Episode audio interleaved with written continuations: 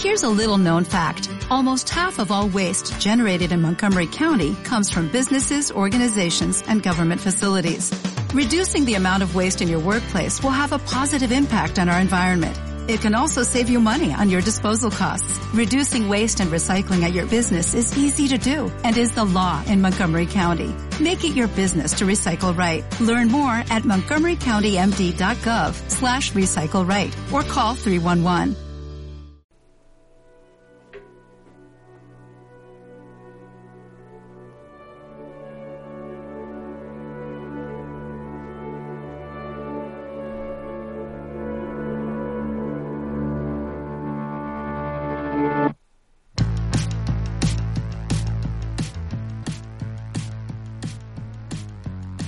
Bienvenidos Marvelitas, Marvel Zombies, verdaderos creyentes y gente maja en general a No Solo Marvelous, el spin-off de Marvelous, el podcast más excelsior dedicado a todo lo relacionado con el universo Marvel.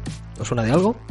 Como ya explicamos en el primer programa, no solo de Marvel cosas vivimos el señor Cabrera y un servidor, así que se nos ha ocurrido que, por ejemplo, una vez al mes podríamos hacer un programa más distendido, con menos curro de documentación, en el que hablar de, otras cosas que nos gustan. Lo último que hemos leído, las novedades en grapa del mes, que yo no las compro, pero el señor Cabrera sí, Por supuesto.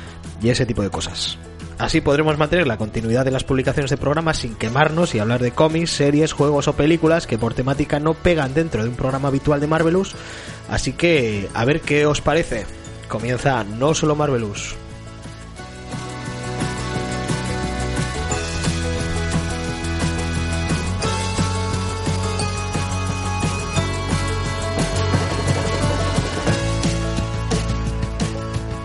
Bienvenido al primer programa spin-off de Marvelous, eh, señor Cabrera, ¿qué tal? Bien hallado, pues muy bien.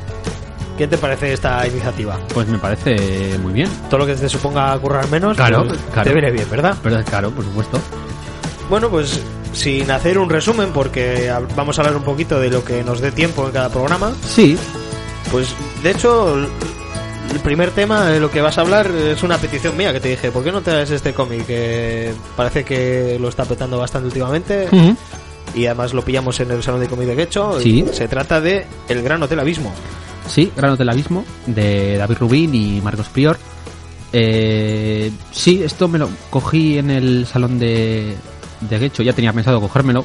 Eh, además aproveché para que me hiciesen un dibujito los autores. Y pues no sé, que te comente un poco. Sí, pues sin contarme la vida de cada uno de los autores, pues un poquito Sí, de va. No me, lo, no me lo he preparado, o sea que. No, no, no, esto no hay que preparárselo, esto es algo más extendido.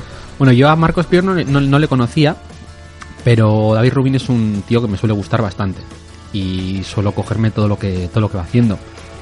Eh, yo a mí me ha gustado bastante, eh, pero es un cómic raro de cojones. Eh, por empezar un en poco, su, su edición. Sí, eh, la edición es apaisada. Las, las estanterías sufren. Sí, sí, sí. Se- sale, sale para afuera de la estantería. Eh, no en el Sí, sitio en el que yo lo tengo puesto. yo, además, ¿no? Sí, sí, bueno, las Billy de, de Ikea. Las Billy. Que, que haríamos los lectores de cómics y las Billy de Ikea. Pues sí.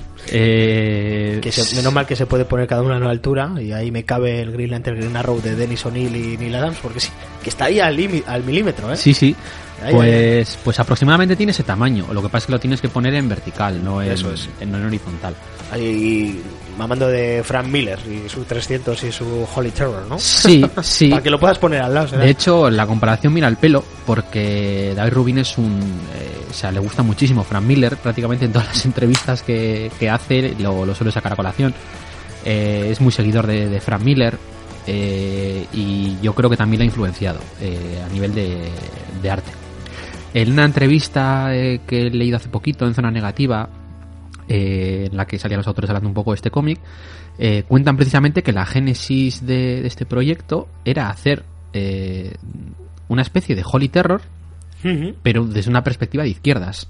Eh, Holy Terror, ya sabemos, es una- un cómic un poco así raruno.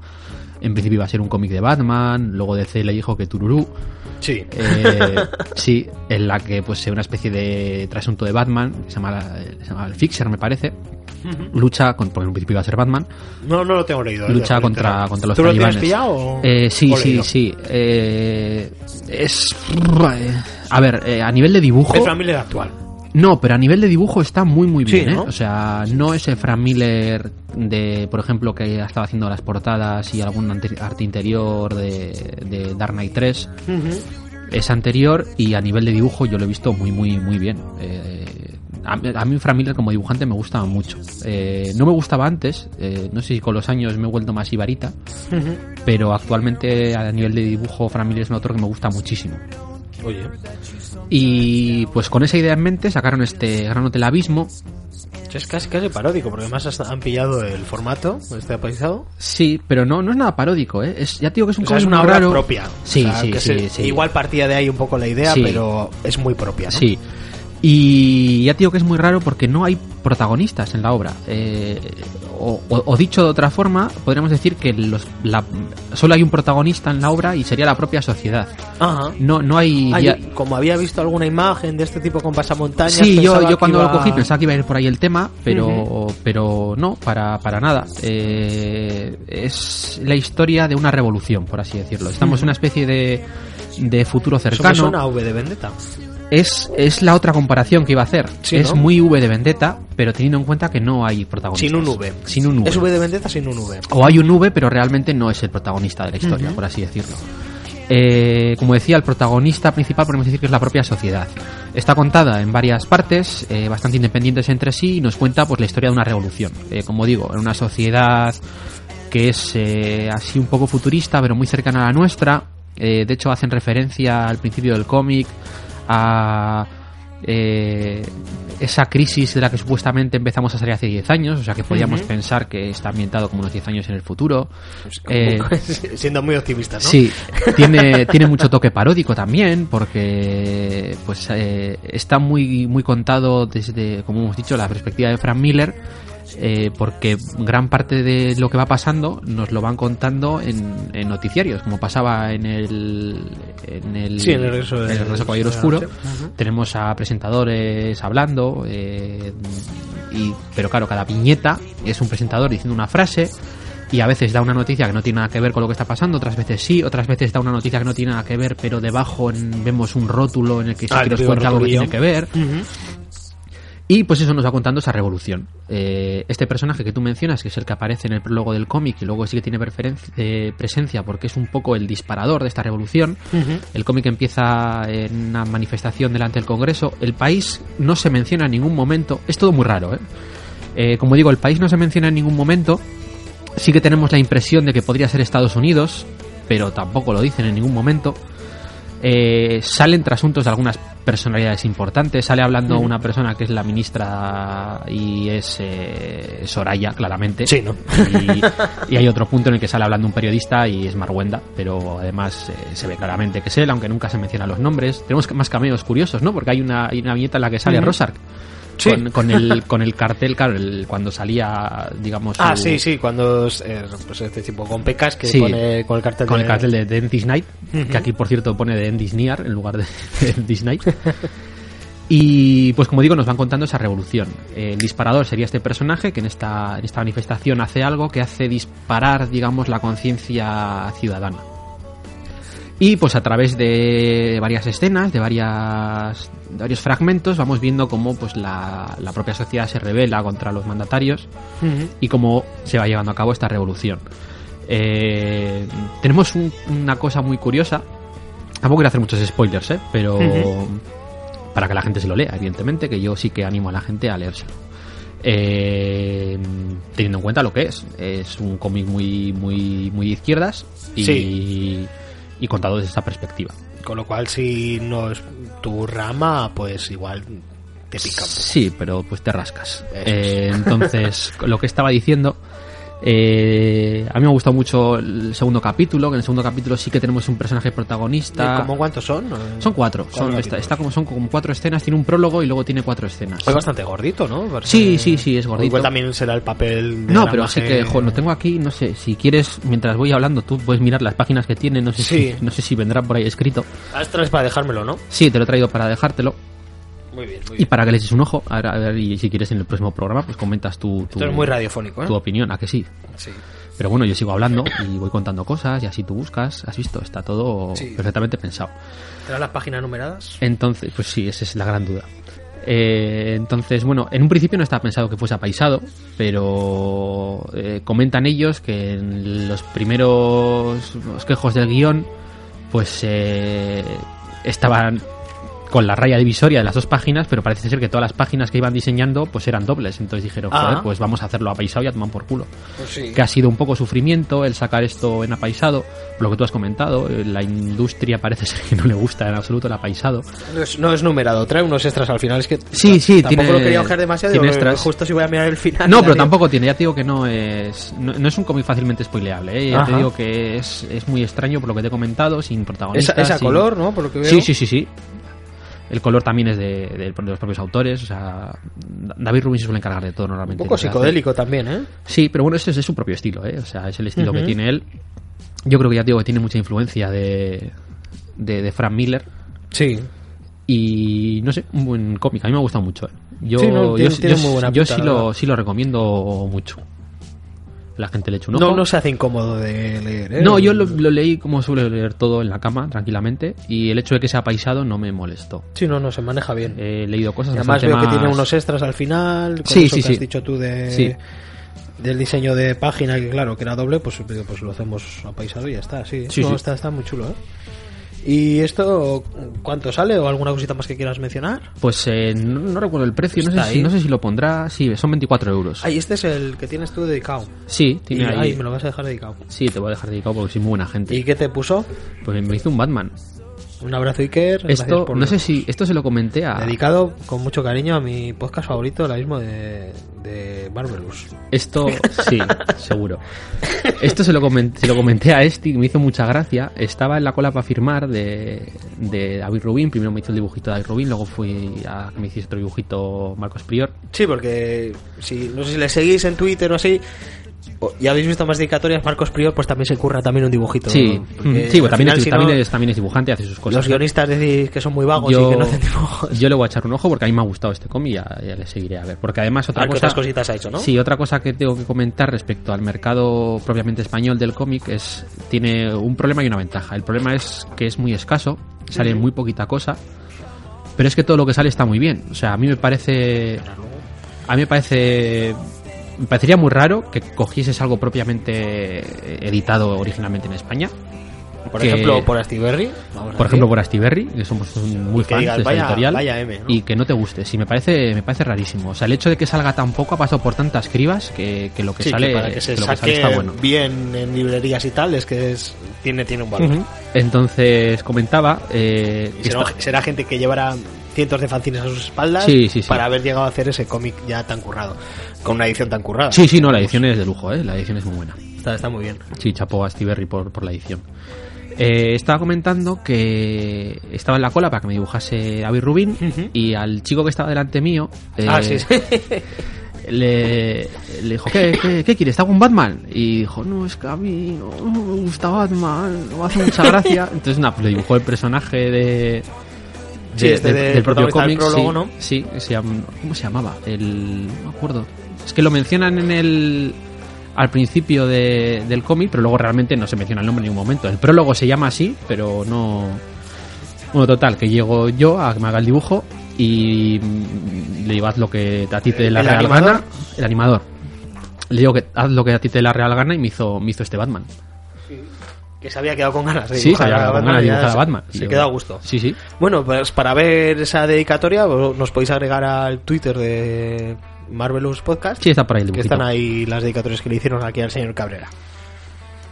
Bueno, pues voy a ir yo con lo que quería traer, que es el Desolation Jones, que pensaba que lo tenía por aquí, pero no. No- y como no sé dónde lo tengo, no voy a levantarme ahora a buscarlo. Me parece muy bien. Eh, cómic de Warren Ellis, yo creo que es del 2005. Ujú. Y aquí se sacó, en estas colecciones salieron varias colecciones, se llamaban, una era Made in Hell, Sí. otra era el día después y otra era no sé qué, Noir. La de Made in Hell es un poco raro porque era una especie de. Sí, el primer de- número creo que era este de Neil Gaiman de, mm, de Alice Cooper. Me parece que ese era el número uno de la de Made in Hell, o, Pues es o que- de los primeros que salieron. Yo Made in Hell la conozco porque es una especie de cajón sacaban, desastre sí, de norma. sacaban series limitadas de una editorial o de otra. Por ejemplo, lo de Buffy no Cazavampiros. Sí, sí, sí, lo de to- Buffy todo el tema de. Buffy Cazavampiros, de la nueva, las nuevas temporadas que han ido saliendo en cómic. Sí, lo de temporada Brass, 8, etcétera, todo eso. Eso salía en Made in sale- Bueno, y sigue saliendo. Claro, y tenía su numeración dentro de la propia colección esa rara de Sí. Made in Hell, pero claro, si tú querías solo Buffy, Sí. pues te pillabas esos. Es un poco lo que hacía también Norma cuando sacaba aquí Vértigo. Que tenía colección Vértigo. Iba sacando colección Vértigo y por un lado está la numeración de esa colección Sí. que llegó a 200 Y te sacaban un no sé tomito de, de predicador Sí, sin número. Sí, Ah, no, esto es una aventura de sí, sí, predicador. sí, sí, sí. Como si fuera el Asteris. Sí, sí. ¿Sabes? Y yo, esto es una colección, hijo mío, y me la quiero hacer. y quiero leérmela en orden. es un poco cajón desastre, sí. Y Sandman también estaba sacado ahí. Sí. Eh, pues lo que luego saldrían tomos, pues ponía, no, esto es por etapas de, de cuatro números más o menos. Sí, eran. Sí, y de- bastante caótico de, Sí, de era, era seguir. imposible de seguir. Y eso. bastante caro de. Sí, Norma. Norma tiene esa fama. Sí, que porque, porque tenía su lomito y su cartoncito, pues. Ahora ya te- no, te no, no, no es tanto, no, no porque haya bajado los precios, sino porque el resto las han subido. Que también Sí. es. Pero bueno, también han mejorado las ediciones y Sí, se sacan sí. las cosas con más tino y con más orden. Sí, sí, sí. Bueno, pues este cómic de Solution Jones quería tratarlo porque me lo volví a coger hace poco. Yo creo que es igual la segunda o la tercera vez que me lo cojo. Porque me lo cogí, se lo dejé a alguien y no sé quién Ay, era. qué cosa suele pasar esto. Luego lo cogí para regalarlo porque me había gustado mucho. Y ahora lo cogí porque lo quería tener. Y, y está dentro de estas colecciones. Yo creo que salió en su día. Eran a 10 euros. No- Ujú. no- y no sé lo que pagué por él. Imagino que 10 o menos. Porque lo pillé también en el salón de cómic de Quecho. No sé si eran unos 8 o 10 como mucho. Y eso, pues eh, con guion de Warren Ellis, que muy pronto se va a pasar por Marvelous en... Sí, sí, sí, sin duda. Sí. Y con dibujo de J.H. Williams III, que había dibujado Prometea. Se dibujó Prometea y, y ya sacaba hace poquito eh, lo último que ha salido de Sandman, que ya ha hecho unas miniseries de seis números. eh, el propio Neil Gaiman de Sandman Ajá. y que está dibujada por este. Un dibujante como la copa de un pino. Es muy bueno. Es, Muy, es- muy, es muy buen dibujante. Y tiene un diseño de páginas brutal. Este cómic tiene un guion cojonudo y un dibujo a la altura del guion. Vamos, es que es fresquísimo. Hay, hay páginas que, que de repente cambia el color y es como más pictórico. El color es de José Villarrubia, por cierto. O sea, es que fíjate que tándem. Sí, sí, sí. Y además que dices, oh, pues igual justo no es una de sus obras mayores, igual es una obra un poquito menor. No, no, no, para nada. Están, están todos sobresalientes. Es uno de mis cómics favoritos. Eh, el protagonista es este, se llama Jones, no le llaman Desolation Jones, es un poco ese es el título que se le da a la obra. Es como Doctor Who entonces, ¿no? Sí, es una es una colección de creo que son seis números que están comprendidas en este tomo que se llama Made in England y nos habla de este personaje. Eh, mm, recuerda un poquito, puede ser a, a All Boy, de cara a que es un personaje pues que ha esta- vivido una experiencia traumática, lo que le ha hecho ser como más avispado, más listo. eh, recuerda también un poquito al Sherlock Holmes de las películas de, de Robert Downey Jr. eh, Cuando, cuando hay peleas, como que parece que ve el resto del mundo a cámara lenta y sabe exactamente dónde tiene que golpear. Es un, es un ex agente del MI6 Ujú. Que vive en una Los Ángeles de un futuro muy próximo, viviendo como investigador privado, pero que solo se encarga de, de trabajos que estén relacionados con el mundillo de los ex espías. Que parece ser que casi todos los ex espías y tal han ido a parar a Los Ángeles. Esto de que es en un futuro próximo, yo, yo me enteré ya des- después de leer el cómic, porque pues pensaba que simplemente pues era una Warren Elisada Sí, sí, sí. pero en la actualidad, pero porque no tampoco es que veamos coches voladores ni nada de eso, la gente va en furgoneta.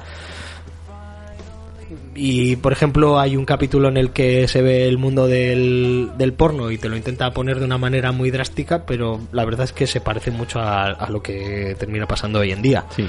Bueno, pues a este personaje, a este Jones, le encargan un trabajo eh, y, y recuerda mucho al formato de El Gran Lebowski, porque no deja de ser una especie de nota, Sí, sí, sí. al que no. le encargan eh, un tipo en silla de ruedas, por cierto, El Gran Lebowski, a- al que le han hurtado algo y, y le están pidiendo un rescate a cambio de ello. Ya les ha pagado ese rescate, le están pidiendo más y le están sangrando. Eso que le han hurtado, al menos a Jones le dice que es eh, películas porno que rodaba el Führer en sus ratos libres. ¿Qué cosas tenía el Para Führer? los coleccionistas de porno, pues eso es el santo grial. Y eso le ha desaparecido y tal. Pero claro, Un poco asesinato en 8 milímetros también, ¿eh? Sí, sí. eh, pero claro, este hombre pues tiene tres hijas. Que no es que la metieran tres botijas, sino que una resulta que trabaja en la CIA porque él es, es agente de la CIA, de ahí que esté relacionado con los casos que suele coger el Jones. Que se piensa que esta hija mayor piensa que lo que le ha encargado su padre es que vaya a buscar a su hermana pequeña que está desaparecida. Que también pues, se recuerda mucho al Lebowski Sí. y pues se va a ir moviendo por este mundo sórdido que ha creado Warren Ellis eh, en busca de pistas a ver si logra encontrar lo que le han encargado y lo que realmente está buscando quién se lo ha encargado porque pues, nada es lo que parece y la verdad es que es un guion tan bueno, un dibujo tan bueno que es, me parece un cómic imprescindible, este de Desolation Jones. No os voy a contar más de la trama porque sería sería cargársela. Hmm. A mí eh, hay gente que he estado buscando un poco por internet a ver qué opiniones tenía porque. Yo no me explicaba que esta serie pues no hubiera tenido más números o, o no hubiera salido más historias del propio Jones. Es muy Warren Ellis eso también, ¿eh? Sí, y parece que no, no tuvo una acogida muy buena. Y había gente que decía, no, es que es, que es una copia de John Constantine, porque sí, el tipo pues es un, el típico británico pues ya en sus 40 y que parece ser que ha experimentado con drogas y está un poco de vuelta de todo. Y sí, pues es mordaz y tal, pero no me parece John Constantine por ello. No, y es que Warren Ellis siempre lo, ha lo ha metido más dentro de lo que sería la ciencia ficción que no, Sí, que no es- la fantasía. Tira más a la ciencia ficción y al típico caso de detective, un poquito noir, o sea, también tiene ese toque de noir. Detective con su investigación. De hecho, mm, al final hablaban de de una obra de la que maman tanto esta como Gran Lebowski, que al final todo viene de, de una típica novela de detectives o Pues- película pues- de detectives. Pues será o, o Sam Spade, el de el de la Maltés, alguna cosa Sí. más, o el otro, el de joder, me saldrá, no me saldrá el nombre ahora. Son los dos detectives. Bueno, así- pero que las que viene, vamos, de tiene esa mezcla de género noir. También podría tener un poco de toquecillo Blade Runner, pues por la ambientación sí que tiene su toquecito de cyberpunk, aparecen personajes así poquito punkis de la vida. Me salen las novelas, el- porque es el del largo adiós y el sueño eterno y todo Sí, sí, lo del sueño eterno me suena que pero se no, menciona ahora no me acuerdo del puñetero nombre del personaje. Ya me acordaré, ¿eh? Vamos, que este Desolation Jones a mí me parece un cómic imprescindible y no es de Marvel, así que pues solo podía basarse por no solo Marvelous. Evi- evidentemente. El, el- el- guionista es Dashiell Hammett, o sea, el, el escritor, perdón, es Dashiell Hammett, pero no me acuerdo del, del puñetero personaje. Ahora no, no me voy a acordar y... Bueno, pues si nos acordamos en algún momento, sí, lo mencionaremos. lo mencionamos. Hay que decir, por cierto, que si habéis escuchado el anterior programa, el de Inhumanos, al final siempre decimos cómo se puede adquirir ese producto y nos lo hemos saltado. Así que si habéis oído ese programa y queréis oír ese cachito, vamos a decirlo ahora. Eh, Así me gusta, continuidad. Esta, esta colección de Inhumanos que mencionamos en el anterior programa está editado en, en estas colecciones de tomos gorditos pero de tapa fina, Y, más, y de tamaño reducido. tamaño reducido, muy manejable, muy, muy sencillito para leer. además este tomo cuesta 15 euros. Cuesta 15 euros y son 12 números. Sí, O sea, yo, yo en, su, en su día salió aquí en Grapa, en el 98-99. Yo me compré esos retapados guarros, que eran guarris, Sí, que era un cartón con, los con las grapas con encoladas dentro. Sí, Pero bueno, es que salía baratito, Sí. salía más barato que comprarte las grapas. Sí, era para eliminar fondo de... Y además yo creo que el precio estaba en pesetas, me costó sí, sí, 1500 o una cosa así, estaba muy bien porque pues mira, esta serie la vi y de repente me la leí y resulta que era una seriaza, pues tuve suerte porque cuando aquello comprabas los cómics un poco a ciegas. Sí, no, la ausencia de Ni idea de quién era Paul Jenkins, que no veo. En la época en la que no había internet ibas un poco a lo loco y te guiabas por la portada y... estos inhumanos me sonaban de cuando yo había leído algo de los cuatro de los cuatro fantásticos de joven y tal, y digo, pues mira, a ver qué tal está. Y pedazo de serie. Y eso, pues ahora pues está muy fácil de adquirir por 15 euritos, la Sí. verdad es que está muy bien. Sí, sí, merece la pena además. Ahora que va a aparecer Y la serie la y tienes tal... que pillar, por cierto. Sí, yo no la tengo. Yo me la he leído de tu edición. Mm.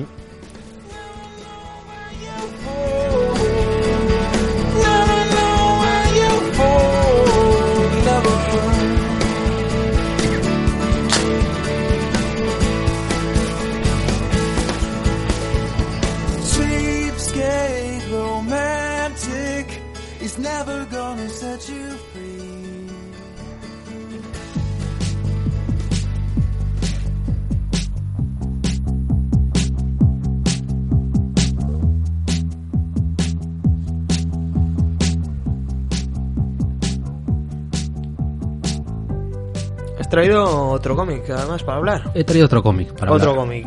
de Vértigo. De Vértigo. Que Eh, Pues lo he traído porque es Lo he visto también por ahí, ¿eh? esa portada, y digo, ¿esto de qué es? ¿Esto es ojo de halcón o qué? Pues esto es, yo en mi opinión, lo mejor que he leído este año. O sea, ya con eso, ya te lo digo, también es una serie que me ha flipado, pero, Pero claro, es que pero te muchísimo. cuatro cómics al año. Sí, Tampoco claro, es claro, tanto. ese es el problema. Entonces, es el series de Babilonia. Eh, Esto está guionizado por Tom King y está dibujado por Mitch Geras. Eh, Tom King es un autor que acabaremos trayendo tarde o temprano, Yo no me suena. pues es el guionista de La Visión, Ah, vale, vale. del actual guionista de La Visión de, de Marvel. Que es- Ujú. Yo digo porque yo creo que es un cómic que cuando esté entero editado en España, que falta un tomo, Yo eso estoy esperando, a que esté entero para pillarlo, pues sí, sí le tengo ganas. Pero mira, fíjate, era un... es raro en mí, pero lo quería pillar por concepto, no por, no por autor, ¿eh? sí. Sí, sí. Es que el autor es un poco así como desconocido. A ver, voy a contar un poquitín, cuatro chorradas de este autor, ya lo hablaremos más adelante, pero tampoco podemos hablar mucho porque es un autor relativamente novel. Este tío entró en el mundo del cómic eh, a finales de los 90, principios de los 2000 y estuvo haciendo tareas de, de- de ayudante de, de editor, etcétera. Bueno, un chavalín en aquella época.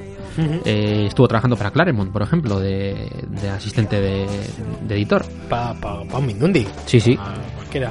Y pues eh, encontró un trabajo mejor, eh, creo que en el Departamento de Tesoro de Estados Unidos, y se puso a trabajar allí. En el 2001, después de los atentados del 11S, Sí. se alista, entre comillas, a la CIA y se convierte en consultora antiterrorista. Eh, trabajando de esto, acaba... Esto porque trabajaba en los cómics y controlaba de ello. o- No, ya digo que está en el departamento de tesoro. O sea, Vale, había dejado un poco el mundo de los cómics. Eh, con esto acaba destinado en Irak, donde justo después, durante el gobierno de, de ocupación que hubo eh, a partir del 2003, está allí trabajando, ya digo, de, para contraterrorismo. Y alrededor del 2007-2008 su mujer se queda embarazada, pues él tiene una de estas, eh, vamos a llamarlo, epifanías, Sí, eh, me imagino que habría visto muchísima mierda. Y, seguramente. Y pues le, lo deja. Lo deja con el dinero que tenía un poco ahorrado. Se dedica a escribir su, su novela. Escribe una novela que se acaba publicando en el 2012.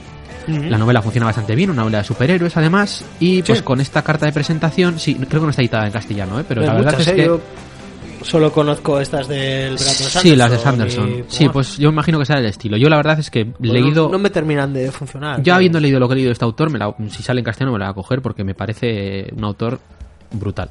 Entonces, con esta tarjeta de presentación un poco, eh, presenta la novela, pues eh, para buscar trabajo ya dentro del propio mundo del cómic, donde empezaría a trabajar en DC.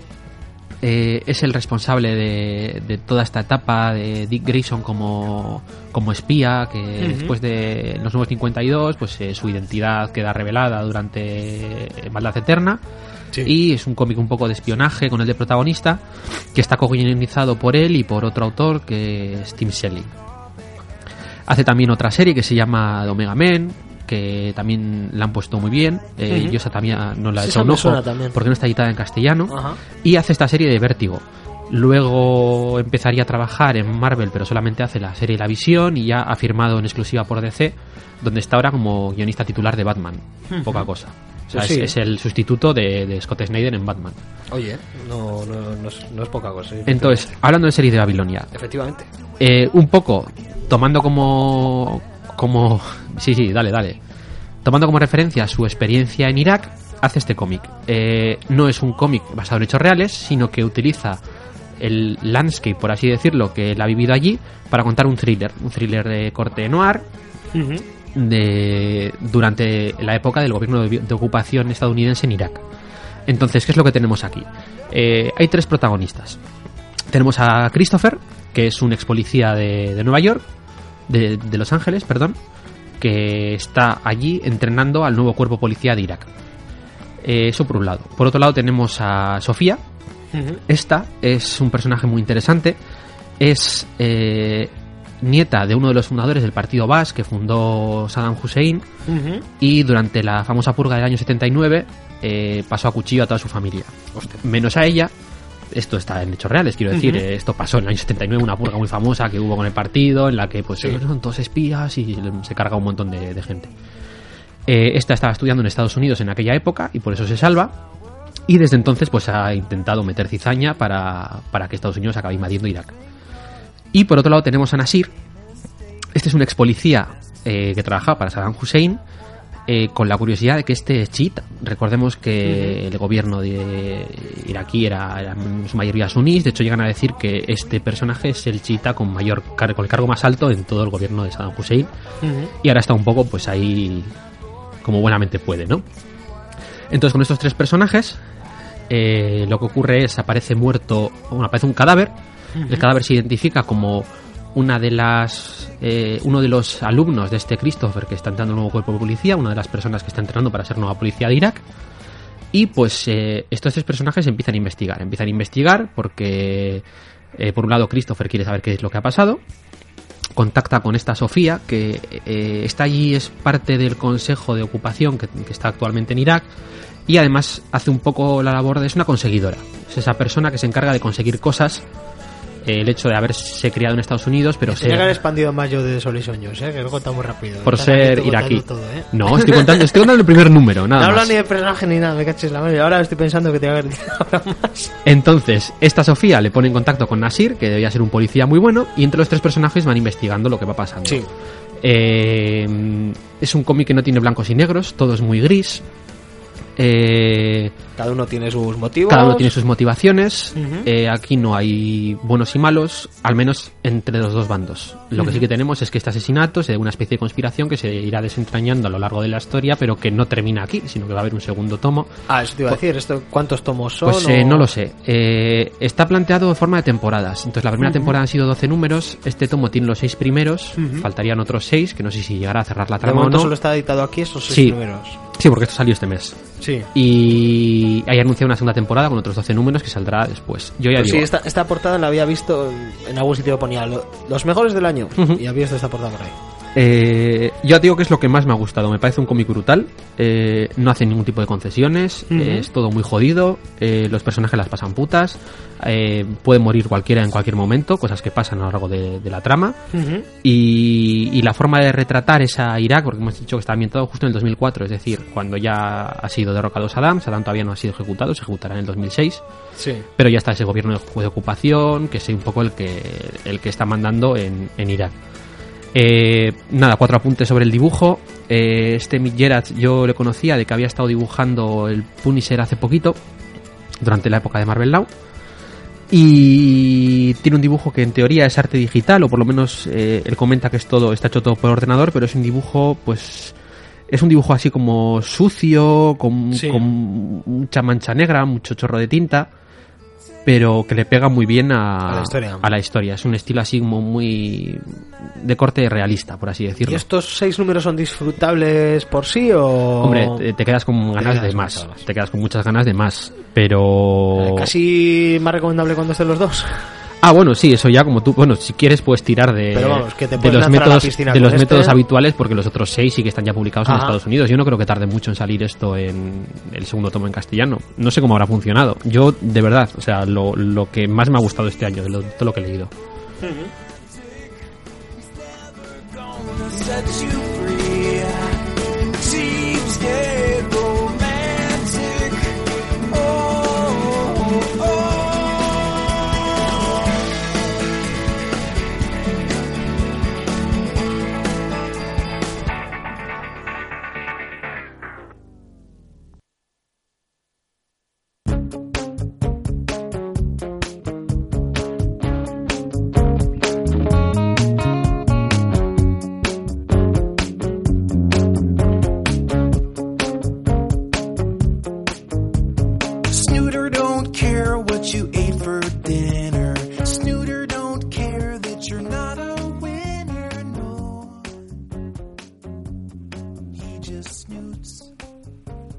Y también queríamos comentar eh, los trailers Marvel que han salido, que bueno, esto sí podría entrar en Marvel un poquito. Sí, pero bueno, como no Pero- damos un poco la actualidad.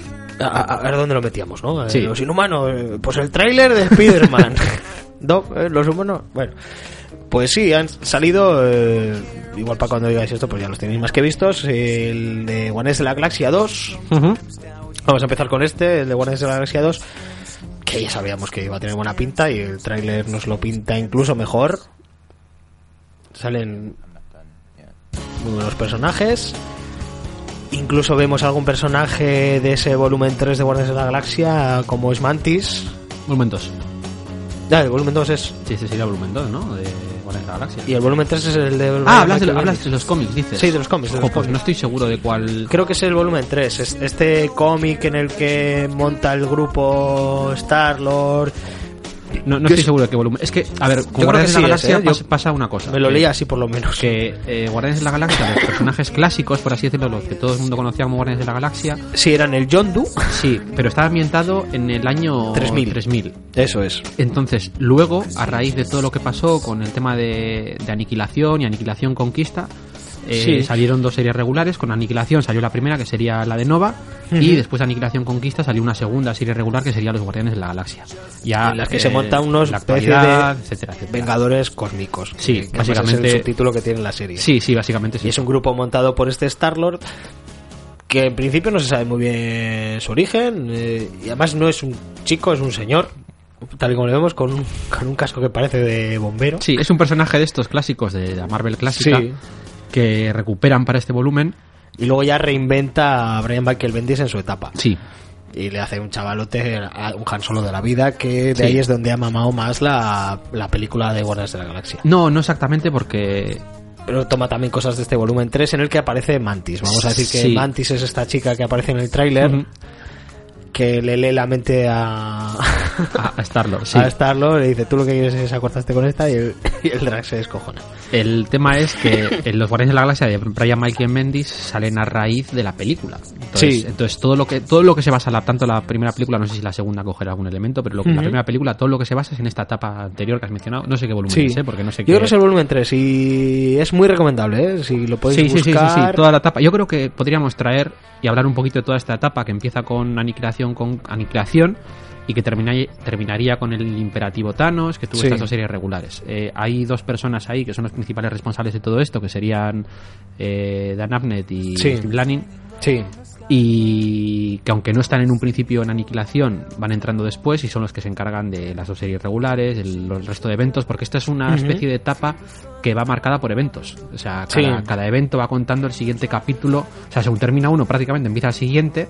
y de hecho anda por ahí la trama porque justo es lo de invasión secreta. Sí, y pero- tienen, están medio obligados a meter un poquito lo de invasión secreta, Sí, aunque no les pega nada no. porque ellos están por ahí por el cosmos. No, porque es muy autocontenido. Como esto Sí. pasa por es ahí. una serie que te puedes leer aparte, la de este volumen 3 de Guardianes de la Galaxia.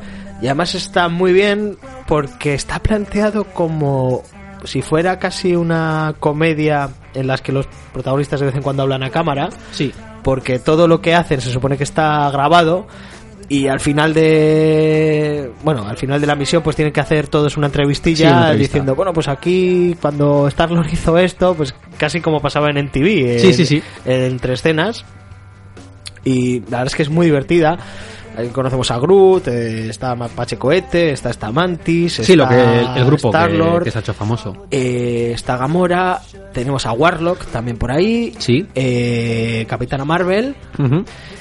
Eh, El, el guardián creo que se llamaba, ¿no? El del escudo del Capitán América. Sí, y este, el, el que no le gusta lo cósmico. Eh, ¿Cómo se llama? No sé qué Flag, puede ser. Ah, eh, sí, eh, joder. eh, Jack Flag. Jack o- Flag. Puede ser, sí.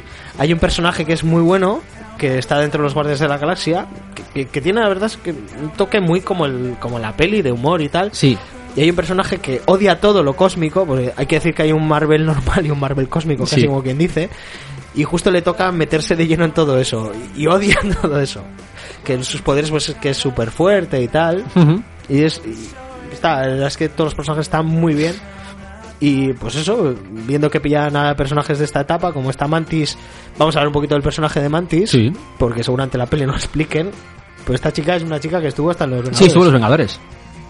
Eh, está ligada al pasado de. indirectamente al pasado de Ojo de Halcón.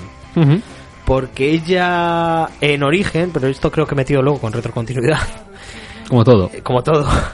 Ella en origen eh, está criada. Su padre era Kokati, que esa es la raza de, Sí. de Groot. Y su madre era humana, creo, pero es criada por una especie de secta Kree. Todo muy raro. Los Kree, pues esto los hemos visto ya en la primera película de Guardianes de la Galaxia. Ron era el causador, Sí, salía por ejemplo, Ronan por era, era un Kree. Eh, pues la crían y la entrenan en las artes marciales y en sus poderes adivinatorios y tal, pero luego se supone que la convierte en una vietnamita para darle como una lección de humildad en la tierra, como pasará con, con Thor Con en su Thor, día. sí. Ahí es donde conoce a este espadachín, es un personaje de Marvel, el Sí, espadachín, espadachín. eh, que es uno de los mentores de Ojo de Halcón, al que convence un poco, hablan para meterse en los Vengadores. Y ahí es donde terminan los dos. Eso es un poquito el origen del personaje con retrocontinuidad y sin retrocontinuidad. Sí, sí, sí. Pero de hecho es que no sé si tenía las antenas cuando entran los Vengadores. Yo o- creo que en la primera época, ¿no? Luego, Luego ya se las pasa, pasa, mucho que cambia. Está eh, muy muy reinventado, pero bueno, básicamente pues eso, es un personaje con poderes eh, un poco adivinatorios, de hecho Ujú. ya es un poco la precognitiva de, Sí, del grupo, este sí. grupo de Guardianes de la Galaxia que dice, "Oh, hay mucho muerto. Sí, es, es un poco, malas". es un poco pupas el personaje. ¿eh? Sí, pero bueno, es un poco la que cuida de Groot Sí. al principio. Y bueno, tiene sus momentos brillantes cuando está dando de leches, porque sí es buena Claro. en temas artes marciales y pues a ver, a ver qué hacen con ella y espero que no se quede solo en, en esa Sí, en, el guiño, sí. Porque también en Guardianes de la Galaxia el perro que aparece en la película, pues en el cómic en este volumen 3, pues, pues el perro habla y Sí, no, el perro hecho es- el, el- el- es el jefe, es el jefe de seguridad, jefe de seguridad de- de esa, esa cabeza Sí, flotante que vemos por ahí. Sí. Así que a ver, a ver qué tal.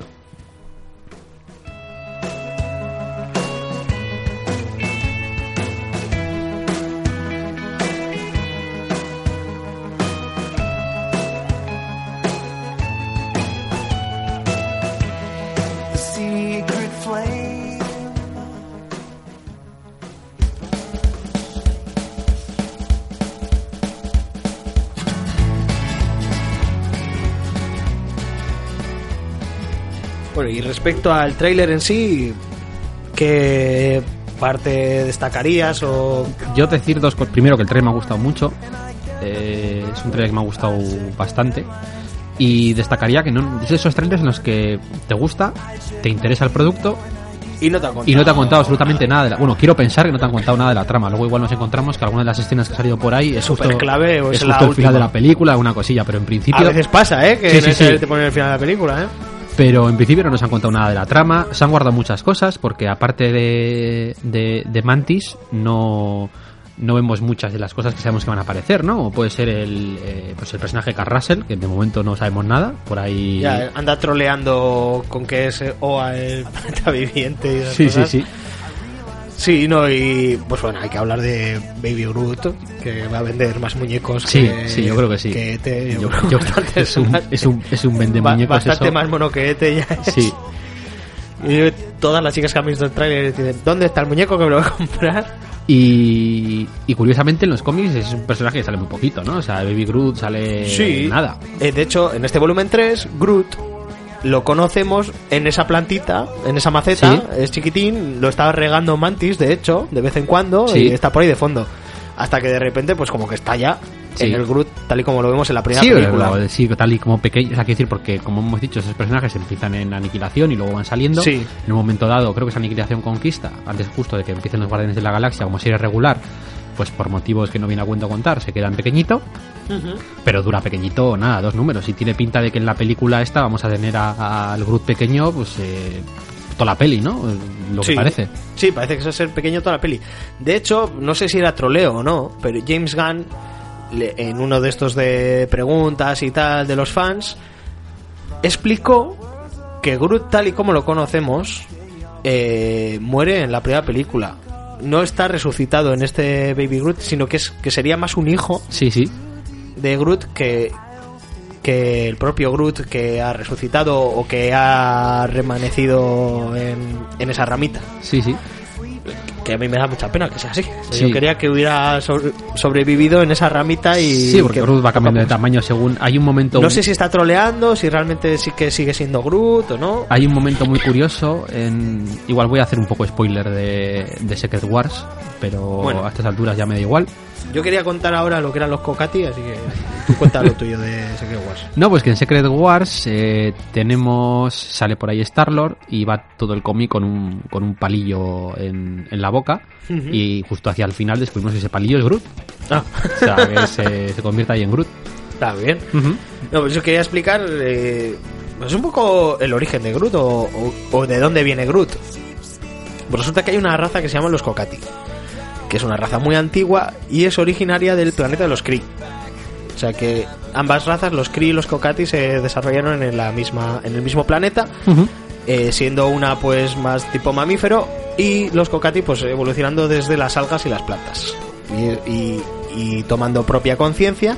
Y este ser, esta, esta raza sería, hay, habría muy poquitos ya en la Sí, sí, galaxia. eso siempre lo dicen, quedan muy poquitos. y de hecho en este volumen 3 que hemos mencionado ya varias veces eh, se menciona que Groot es, eh, forma parte de la realeza de estos Kokati. Sí, sí, sí. Hay un momento en el cómic en el que están en pues en una reunión muy de, de la galaxia muy importante y dices, bueno, pues si, Groot es de la realeza, podemos pasar. Sí, sí. Ah, pues- Ah, pues es verdad. Lo miran ahí en los archivos y resulta que es que es eh, eh, de la, Sí, sí. de la realeza de los Kokati y, y así consiguen el pase para, para entrar ahí dentro. No, es que está, está muy bien y muy recomendable tanto el cómic como, como esta película que va a venir, que no sé cuántas veces la veré en el cine, pero Sí. seguramente más de una.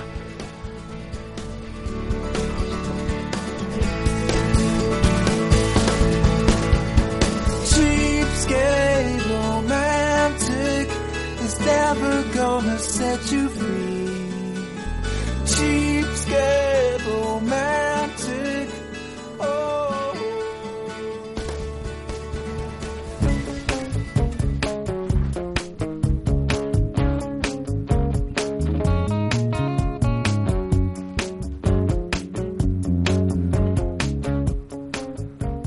Bueno, y el otro estreno que ha habido cuando digáis esto hará un par de semanas de tráiler es el de Spider-Man Homecoming.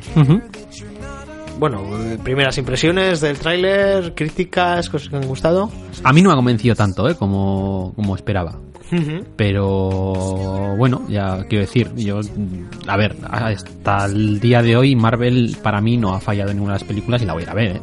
Pero, no sé, no, no me ha terminado de convencer tanto como, Lo que es el tráiler, sí, sí, lo que es el tráiler. Igual también porque te ha gustado más el de Guardianes. Sí, bueno, eso sin duda. ¿eh? Eh, pues por comentar un par de cositas. eh, una cosa que me ha parecido muy curiosa es que me ha recordado mucho a, a Ultimate Spider-Man. más, ma- al Ultimate Spider-Man, a Miles Morales, quiero decir, más que Sí. al, al propio Peter Parker. De hecho, ese amigo que se inventan un poco entre comillas, que sale ahí, Sí, es un poco extraño porque la apariencia física que tiene recuerda mucho al, al amigo de... yo creo que no va a ser Harry Osborn, ¿eh? No, Ahora te digo quién es porque ya lo he mirado. Vale, vale. Eh, me recuerda muchísimo al amigo que tiene Miles Morales eh, en los cómics, que se llama, creo que se llama Ganke, que es pues el típico colega así gordito. no tengo leído así, Miles Morales más allá poco, de alguna saga en la pues, que aparece. así un coleguilla así friki que también sabe que, es, Ujú. que, él- que él es Spider-Man y tal, y que es una cosa que Spider-Man nunca ha tenido, ¿no? Un amigo de su edad que, que supiese su secreto, en la época en la que está en el instituto. Y, y el personaje es, es Ned Leeds, o sea, es el que después se convertiría en el duende. Que es un En personaje. el duende original. En el duende, sí, pero duende, duende. No, Duende, sí, sí, no, sí. no el duende verde, ¿eh? o sea, el, el duende, el, el de la máscara amarilla, vamos a, vamos decirlo. Que es un personaje que iba al instituto con, con, con él, que era amigo de su instituto y tal, y, y se acabaría convirtiendo en el duende, pero claro, no, no tiene este aspecto así, pues gordito, un poco así. Y no sé, me ha parecido muy, muy curioso.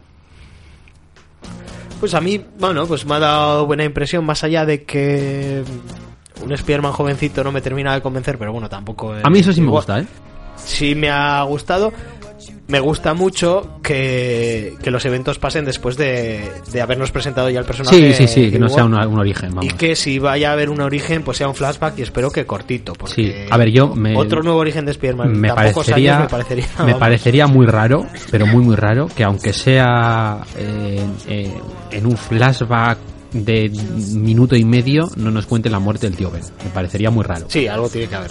Que te diga que un gran poder lleva una gran Sí, responsabilidad. o sea- Eso va a pasar. Yo estoy casi seguro de que, de que va a pasar, a pesar de la coña que hicieron en Civil War, de que cuando va a empezar a contar su historia, el, el Tony Stark le, le- le calla, le dice, Sí. no me cuentes tus movidas, no me interesan. Apart- a, Sí, es que a- a mí me pasa que... Nah, a no. pesar de ese guiño, yo, yo creo que sí que lo, lo tendremos. Pero sí que me parece. Además, la, la presencia de Tony Stark va a resultar refrescante. Por primera vez vamos a ver una primera peli de Spider-Man ya dentro del universo de Marvel, Sí, sí, con sí. los demás personajes, aunque sea mínimamente que aparezca Tony Stark y haciendo un poquito de mentor y echándole una mano igual al final. Yo espero que no salga mucho de todas maneras. ¿eh? Sí, yo creo que va a salir al principio y al final, tiene mucha pinta. No, no quiero que se convierta en, Te le vaya a echar una mano y... en una peli de, de Tony Stark. Y porque no, no, no, no sé, no lo veo. No, no. Me da un poquito de su papel de mentor y ya está. Espero que sea una cosa del tráiler y ya. Hmm. Y en cuanto a los villanos, porque Ujú. aparece más de uno en el tráiler. Sí, aparece más de uno.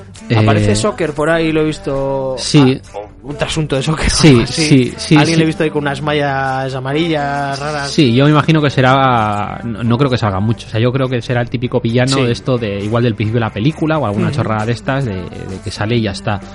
Aunque no lo sé, porque la conversación que parece tener, que el, pri- el principal villano de la película parece que va a ser el buitre, Sí. que le interpreta además Michael Keaton, eh, tiene una conversación Sí, o se- un se diálogo. rumoreó, luego se desmintió y luego se confirmó que Sí, iba a porque ser. di- dijeron que estaban intentando conseguirle, pero que él dijo que no en un principio, que no quería, y luego pues al final ha aparecido. O sea, no sé. Este buitre con tanto traje mecánico, la verdad es que sí a mí, pega a mí sí me gusta, el- ¿eh? en el buitre. a mí el diseño del traje que tiene sí, sí me gusta.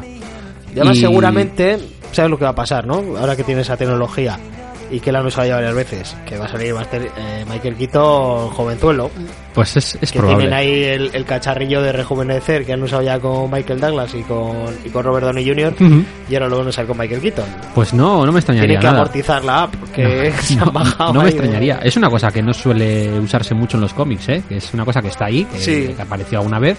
Sí, forma parte de la base de, Sí. Del buitre que, que él rejuvenece y tal. Y Pero es lo que busca, de hecho. sí, pero a ver, pues no lo había pensado, la verdad, pero no, no, no, es, no es mala idea, ¿eh? Sí, no, va, yo creo que va a estar bien. Pero también una cosa que me ha chocado del tráiler, eh, una vez visto en castellano. El doblador, al menos en el tráiler de Michael Keaton, no es el habitual. Y me ha roto bastante. Porque Sí, sí, estás tiene acostumbrado una voz muy a- característica Sí. al doblador habitual. Y es- espero que para la película así vaya a ser el de siempre. El- pues eso, el que le ha doblado en Birman y Sí, sí, sí, Batman. sí, en todas las películas, sí, sí, sí. Pues no, no lo sé, no, no sé si... A, a veces pasa, ¿eh? Que, que los trailers ponen a un doblador y luego Sí, no siguen a otro. y que en un tráiler dicen Gallumbos y luego en la película dicen Yogurín. Sí, por ejemplo. Y luego en otro tráiler vuelven a decir Yogurín. Sí, sí porque el tráiler el tráiler en castellano no es el mismo que la versión No, americana. no, le falta algunas escenas. En la versión americana vemos un poquito más del instituto y Sí. de esta.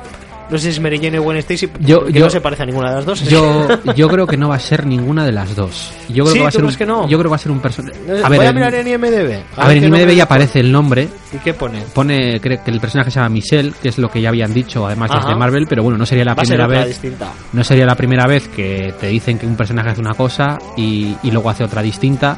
Y yo qué sé, por poner un ejemplo así claro, sin llegar a spoilear, pues tenemos el personaje de, de Star Trek 2, de la segunda parte de Star Trek, Sí. por poner un ejemplo. O sea, que quiero decir que se dijo por activa y por pasiva que no, y luego que no, que no, que no, pero que sí, que sí, que sí.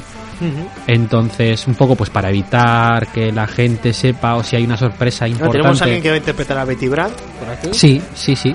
Y, y el chatarrero tenemos por ahí, que es otro de los villanos clásicos de Spider-Man, que es el que se encarga de hacer un poco los trajes a muchos villanos. Sí. Por eso digo que a lo Ah, y va a mejor... salir Donald Glover también. Sí, de hecho sale en el tráiler.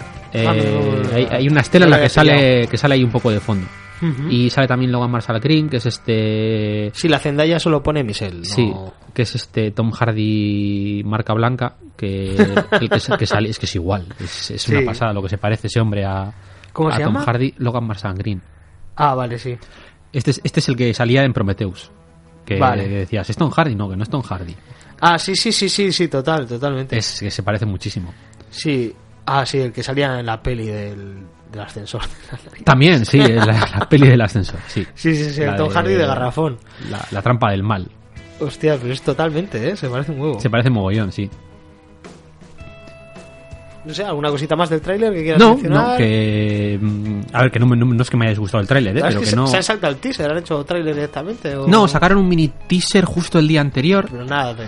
de nada, de 10 segundos, pero para anunciar el tráiler, que es una cosa que últimamente se hace mucho, sacar cuatro imágenes del tráiler, un mini vídeo sacado del propio tráiler, que en este caso no es, no es igual, porque en, el- en ese teaser salía John Favreau, que hace de, de Happy Juan, que le recuperan un poquito. Sí. Sí, sí, lo he visto en el... que es un tío que a mí me da mucha Aquí. pena porque dentro de lo que sería a mí me parece fundamental dentro de lo que sería toda la creación de, de este universo cinemático porque es el que dirigió la primera peli de Iron Sí. Man y, y la segunda y le tienen un poco ahí olvidado Ninguneadillo. Sí, Sí. al final se ha vuelto más una cosa de mega estudio que de directores. Sí, o- bueno, nunca, nunca, nunca ha sido otra cosa, ¿eh? O sea, Mm. quiero decir, el, el principal responsable de todo esto es Kevin Feige, o sea, eso hay que tenerlo claro. Y, y es, son los, el propio estudio, vamos a decirlo, el que determina lo que se va a hacer y lo que no se va a hacer y que se puede hacer y que no. Y yo imagino que a los guionistas les irán diciendo, sí, hazme el guion, pero quiero que hagan estos personajes, quiero que pongas estas escenas, etcétera, etcétera. O sea, no hay una libertad eh, total creativa. Eh, Hasta hoy les está funcionando. Por, mira, por, por aprovechar a- para pegarle un mini palo a, a DC, que, que yo soy muy de DC también, aunque, aunque el- Habría que darle una hostia de padre. a ver si es Sí, un poco. yo creo que el principal problema que tiene DC, esto es una opinión personal mía e Sí, sí, ¿eh? Y, Dale, dale caña, que- Y yo, y a mí me gusta Aprovecha mucho, me gusta este- mucho DC, yo este sigo mucho los cómics de. DC. Esto ni siquiera es Marvelous, es no solo Marvelous, no, vamos. no soy tan crítico con los nuevos 52 como suele ser la gente, a mí hay cosas que me han gustado. Dicho esto, yo creo que el problema que tiene DC en el cine es que a diferencia de Marvel, la primera no han tenido una película que lo haya petado. O sea, Marvel, Claro. Marvel tuvo la suerte de que la primera película que hizo, Sí. que fue este Iron Man, Sí, es de las más funcionó muy bien. Entonces, eh, han seguido esa línea, claramente, además. O sea, Sí. el toque de humor, eh, el, el estilo de personaje. Creó una fórmula que han... Y la han mantenido. En DC esto no ha pasado. Ya desde la primera que sacaron del nuevo universo, que Y sería están buscando la fórmula todavía. que sería esta eh, el hombre de acero, Sí. ha habido ha tenido la, la crítica la machacó mucho, ha tenido problemas, no ha funcionado muy bien entre los fans. Y entonces yo me imagino que ahí habrá un montón de, de- de productores, cada uno diciendo una cosa distinta, y al final lo que sale es un poco un sin Dios. Y yo creo que es por eso, porque no ha tenido ese producto que ha funcionado al que seguir. Y me da un poco de pena porque, porque desde luego A mí me gustan las fondo, de DC. fondo de armario, a mí quitando eh, la del Escuadrón Suicida, Sí. con la cual tengo muchísimos a mí es problemas. que me gusta hasta esa, así que vamos. Y es que con esa tengo muchos problemas, pero a mí el resto sí me gustan. A mí no me, no Y me, tengo muchas ganas de ver el nuevo montaje que hay. me gusta, mm, me gusta parecido, tanto la de Superman como la de Batman vs Superman, Sí. a lo que me gustaron el resto de películas de la fase 1 de Marvel, con la, Sí. con la excepción de Atio de Iron Man, que me parece que es de las mejores que han hecho. Pero yo la pongo a la altura de lo que puede ser Thor, lo que puede ser Hulk, lo que puede ser el primer Capitán América, etcétera. O sea, no, no tengo tantos problemas como la gente tiene. Pero es con Escuadrón Suicida sí, ¿eh? A mí Escuadrón Suicida yo es una película con la que tengo, mataron, ¿eh? tengo muchos problemas en esa peli. No sé, no sé. Yo soy muy facilón. Sí, Empty words have got no use for me, so show me. Just show me. yeah. Well, your shirt is all stained from the heart on your sleeve. You talk a good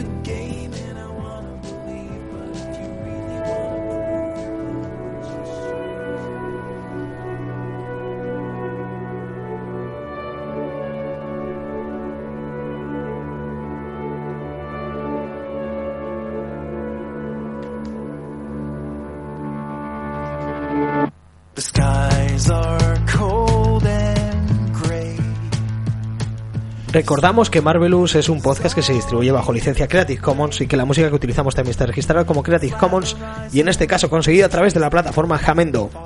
En el programa de hoy habéis podido ir a los artistas Josh Woodward y algún día os hablaré un poquito de la historia de este chico que comparte su música para que la podamos utilizar gente de tan baja estofa como los podcasters. Así que si alguien quiere reproducir total o parcialmente este podcast con fines no lucrativos o algo así, puede hacerlo siempre que se nos mencione a sus creadores, el señor Cabrera y el señor Parra. Podéis poneros en contacto con nosotros a través de la dirección de correo marvelouspodcast.gmail.com. Os recordamos que ya nos podéis encontrar en las redes sociales habituales como Facebook y Twitter buscando Marvelous o Marvelous Podcast o no solo Marvelous, igual lo encontráis también. Para enteraros de cuándo hemos colgado el próximo programa, también poneros en contacto con nosotros y mandarnos vuestras dudas, sugerencias, un cómic que os apetezca que tratemos, etcétera. Los programas ya están disponibles para su descarga y suscripción en la plataforma iBooks y también en iTunes. En este caso no tenemos recomendaciones o... No, yo tengo una consulta. Yo creo que se han hecho durante el programa. Sí, yo tengo, tengo una duda. Eh, Dígame, dígame. ¿Por qué mm, tus perros me atacan siempre a la misma hora? O sea, Sí, pues ¿Tienen alguna quieren- especie de reloj biológico? Sí, quieren bajar a hacer pis. Las perritas. ¿Qué cosas? Sí. Leed el series de Babilonia. Vale, y The Solution Jones, que tiene cosas muy interesantes, aunque solo se haya hecho un breve, breve, breve resumen. Nos despedimos hasta el próximo programa, que sí que va a ser un Marvelous al uso, y vamos a hablar de Iron Man Extremis, de Warren Ellis, también nos hablaremos de Warren Ellis, Sí, aprovechamos. y de su dibujante, ¿cómo se llamaba? Adi Granov. Adi Granov. Pues nos vemos la semana que viene en Marvelous. Adiós.